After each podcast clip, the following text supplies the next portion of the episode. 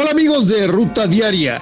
Están escuchando a su amigo André Marín y les deseo una feliz Navidad y sigan acompañándonos en Footbox Today, donde tenemos las noticias del fútbol que tienes que saber. Andrés Guardado da positivo a COVID. El volante mexicano Andrés Guardado causó baja del Real Betis para el partido que sostendrán este domingo cuando visiten al Athletic Club por haber dado positivo a COVID-19.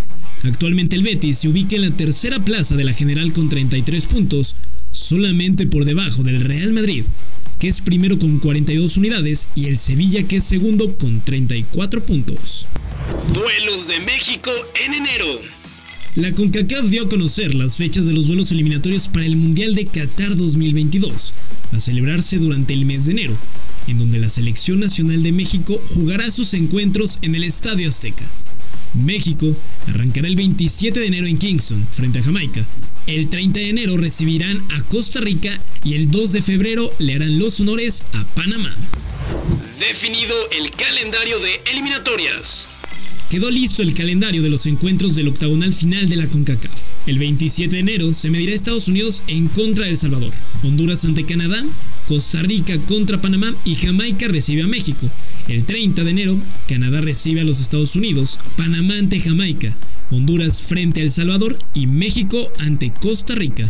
Finalmente, Jamaica ante Costa Rica, Estados Unidos frente a Honduras, El Salvador ante Canadá y México recibe a Panamá.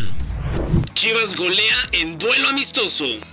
Las Chivas Rayadas del Guadalajara iniciaron con el pie derecho sus duelos de preparación de cara al torneo Clausura 2022, al golear 8-0 a su similar de Colima.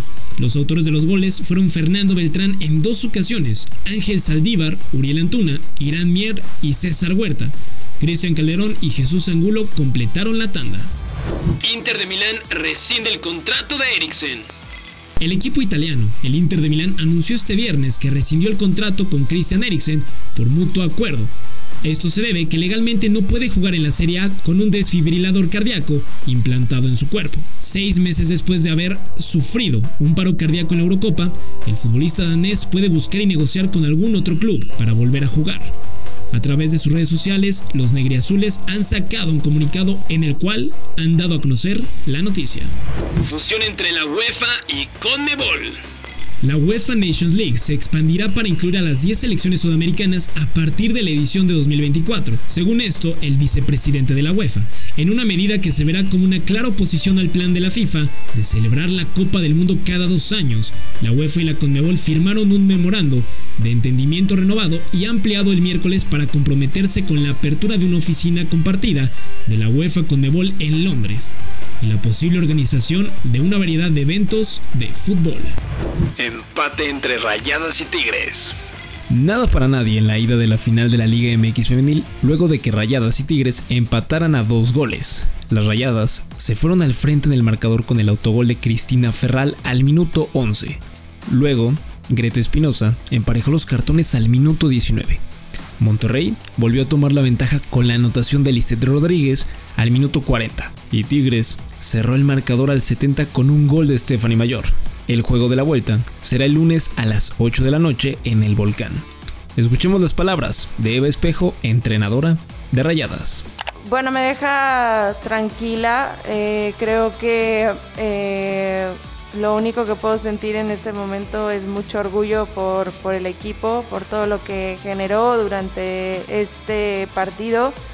Eh, la garra, la entrega, el compromiso con la que, con la que hicieron las cosas. Así es que me deja, eh, obviamente me hubiera gustado irme con la ventaja, pero me deja también tranquila lo que ellas han hecho.